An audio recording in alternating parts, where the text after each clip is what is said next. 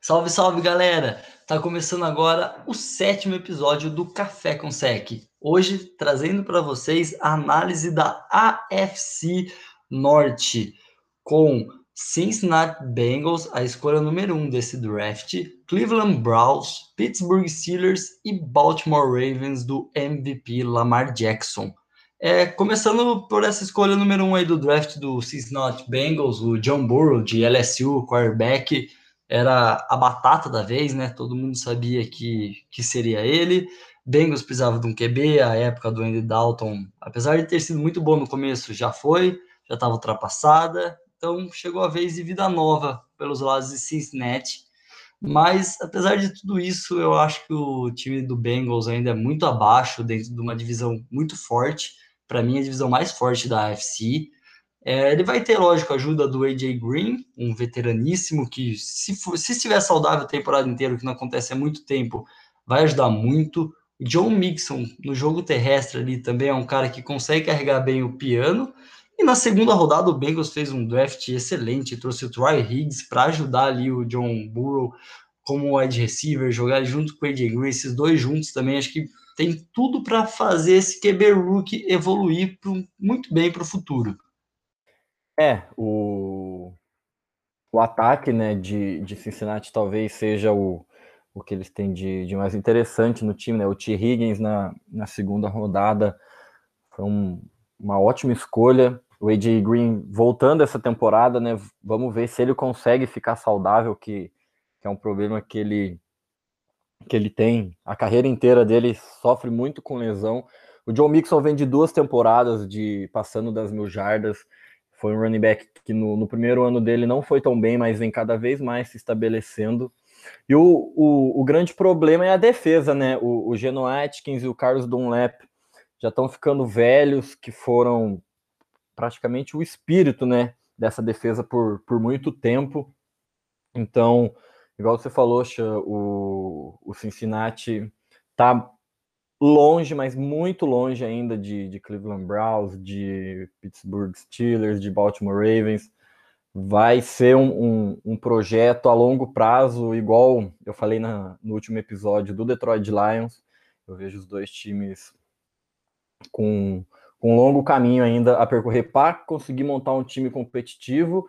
E o, o legal desse ano do Cincinnati Bengals, sinceramente, é ver o Joe Burrow, né? Como é que ele vai jogar, porque fora isso, não tem mais nada de interessante. Joey Burrow Futebol Clube, né? Agora virou isso. O Burrow veio para ser o franchise man desse time, né? Depois de um tempo sem um, um QB que parecia ser elite, com o Andy Dalton. Agora Joey Burrow veio com aquela renovação de esperança, mas ainda assim o Bengals é um time bem fraco, uma defesa complicada. Um ataque até interessante, com alguns bons alvos para o Burrow, mas vai ser um time de 5, 6 vitórias, não vai ser um time nada de espetacular assim, né? O último time da divisão, com certeza o mais fraco dentre os outros. Otimista em cinco vitórias? Eu Bastante, né? Duas, três, duas, três. Não, foi otimista, foi otimista. Só trazendo um ponto interessantíssimo do John Burrow também, ele vai pegar nessa temporada o Dolphins e o Chargers, os dois times que draftaram QBs na primeira rodada logo após a equipe de Cincinnati. Então acho que vai ser, vai ser interessante a gente ver esse duelo de rookies aí durante a, durante a temporada. Ansioso para ver Joe Burrow contra Tua Tagovailoa, porque algumas pessoas assim falam que o Tua é melhor que o Burrow, né? Resta a gente esperar para ver. O futuro nos dirá. É, trazendo aí os outros três times que para mim ali é vira briga de cachorro grande, né? Vamos começar falando do Cleveland Browns. Maior decepção da temporada passada? Maior decepção dos últimos três anos, né? O maior hype da NFL. De um time que era saco de porradas para um semi-saco de porradas, porque vai nome muito bom para lá e parece que eles não viram, né? Não sei explicar. É um time com uma dupla de running backs de Karen Hunt e Nick Chubb, uma, uma das melhores da NFL. É, Odell Beckham Jr., Jarvis Landry, que jogaram juntos até no college. O Injoko, que é um tarende bom. O, May, o Baker Mayfield, mas falta aquele algo a mais. Não sei, não sei o que acontece lá. Mas é um time com bons nomes, mas que não mostra tudo que tem no papel. No jogo que você falou, agregando a ele ainda, o Cleveland Browns nessa off-season trouxe o Hooper para fazer companhia para ele ali de Tyrande. que jogava no Atlanta Falcons e para mim é um dos Tyrants mais subestimados da NFL. Pouco se fala dele, mas ele ajuda muito no trabalho de bloqueios para o jogo corrido e ele também chega a ser um recebedor bem seguro. É, o, o, grande problema do Cleveland Browns é ser o Cleveland Browns, né? Se, se você pegar todos esses jogadores que estão hoje em, em Cleveland, pegar toda a comissão técnica e botar em qualquer outro time da NFL, eu tenho certeza que vai dar certo. O grande problema do Cleveland Browns é ser o Cleveland Browns. Mas falando um pouco da defesa, tem o Miles Garrett que que se parar de dar capacitada aí na galera, é um baita de um jogador. É, o Denzel Ward também, na secundária, é um corner que, que vem tendo ótimas temporadas.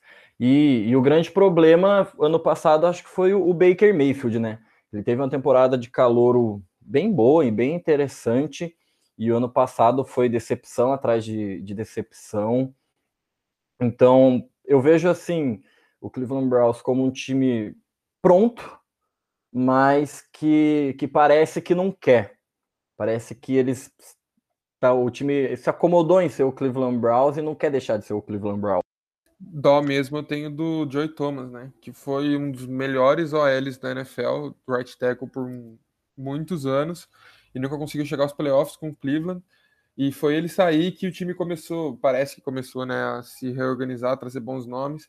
Agora imagine esse ataque com esse OL com a OL do Browns, que por um tempo foi uma muito boa OL com muitos bons nomes. Ia ser um time bem mais interessante. É, falando em OL, o Browns nessa temporada usou sua primeira escolha do draft para reforçar a sua OL. Então, talvez esse time no passado com aquela OL tivesse estourado, ou não, por como o alemão já disse, ser o Cleveland Browns.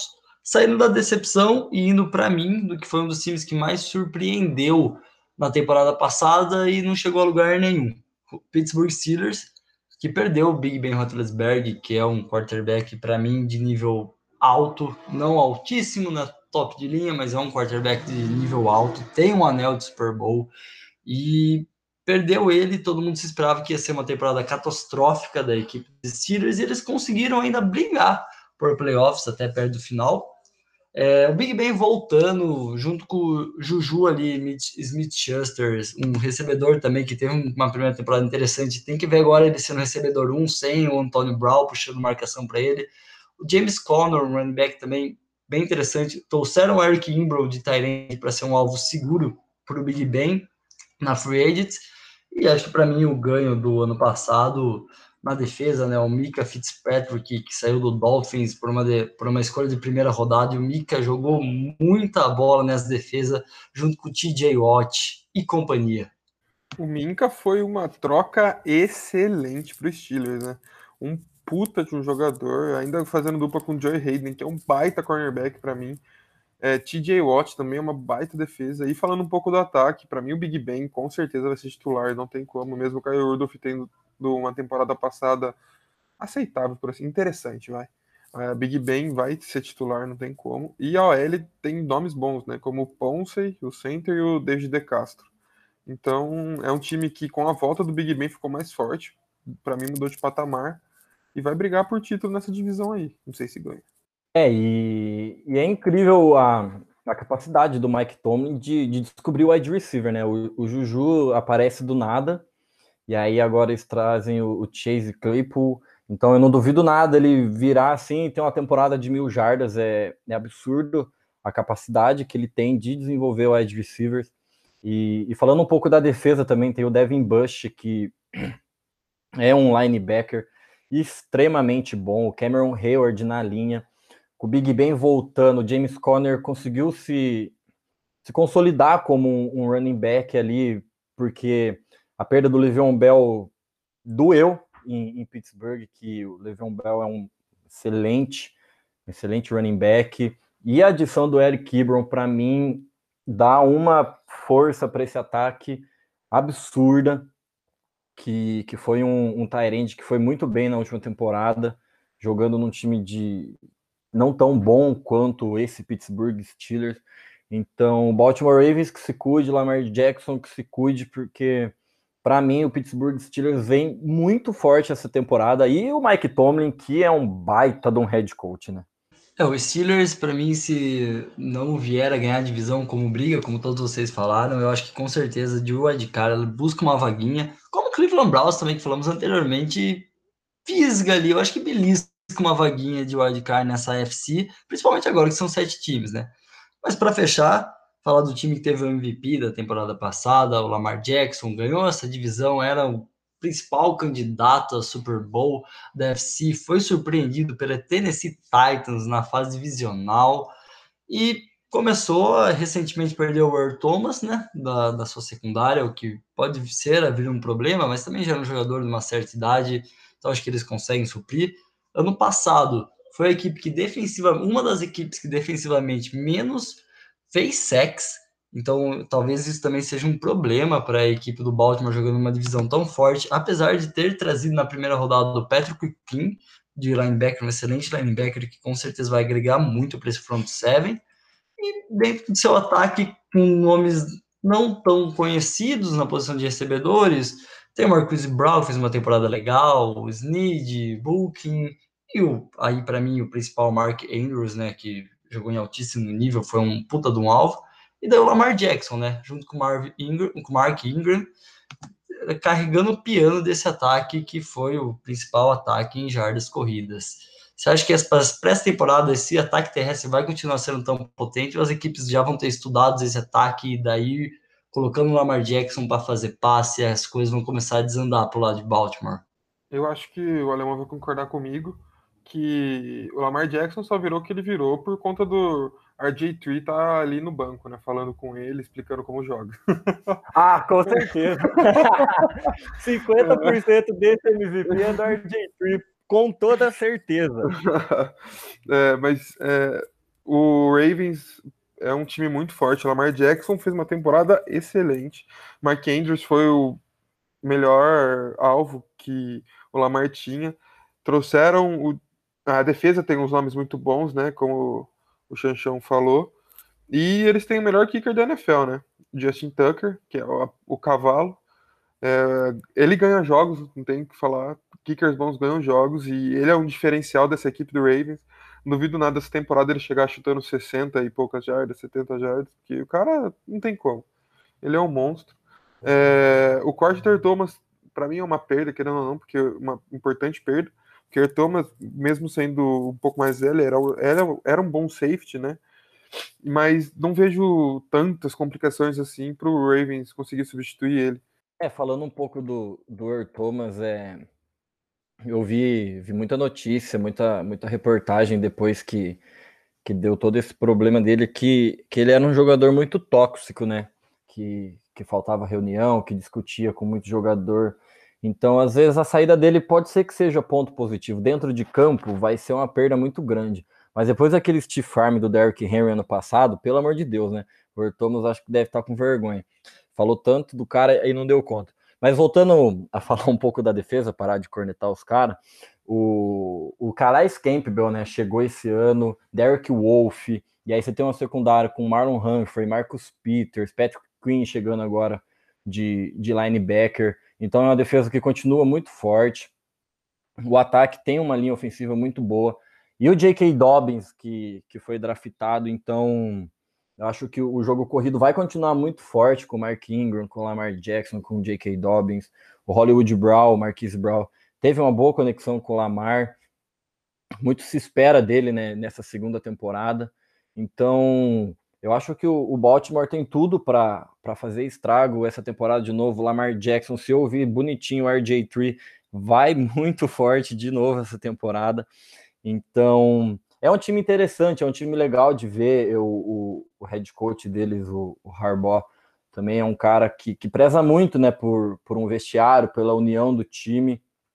Então, é um, um, é um grupo, um time que, que você vê os, os, jogos e você vê que, que todo mundo ali é amigo, que todo mundo ali tá, tá jogando um pelo outro, e acho que isso pode fazer uma grande diferença para Baltimore essa temporada. É, porque você tem que melhorar realmente sua defesa de uma temporada para outra, porque você ser o melhor time da FC, você chegar nos playoffs e você ver o running back do time adversário deitar e rolar sobre sua defesa num jogo de playoffs, você tem que fazer alguma coisa com a sua defesa para melhorar a casa ali, senão vai ficar sempre nessa mesmice. E o para mim o maior tristeza de tabela ali pensando em Baltimore, para quem é torcedor, não para Baltimore obviamente, é que Baltimore e Kansas se enfrentam nessa temporada, porém o jogo é em Baltimore e por conta disso acredito que a NFL não colocou esse jogo para ser o kickoff. Foi uma pena para quem é torcedor, seria maravilhoso já começar a temporada com Kansas e, e Baltimore. Não que um Kansas e Houston seja ruim, né? Mas ia ser lindo ver Mahomes contra Lamar no começo. Ia ser muito. Nossa, ia ser uma coisa. Meu Deus. Espetáculo para quem fica sem futebol americano de fevereiro a setembro, principalmente nessa temporada que a gente nem teve a pré-season para dar uma descontraída. Bom, por hoje a gente vai ficando por aqui novamente. Espero que vocês tenham gostado. Qualquer coisa que vocês queiram acrescentar sobre essa divisão, sobre qualquer outra divisão da NFL, fala com a gente pelo Insta. A gente vai ter total vontade, total prazer de responder vocês. Segue nossa página no Instagram se vocês quiserem saber novidades. Segue a gente no Spotify para os próximos podcasts, beleza? Obrigado. A temporada tá chegando, hein, pessoal? Tá acabando a ansiedade. Aquele abraço.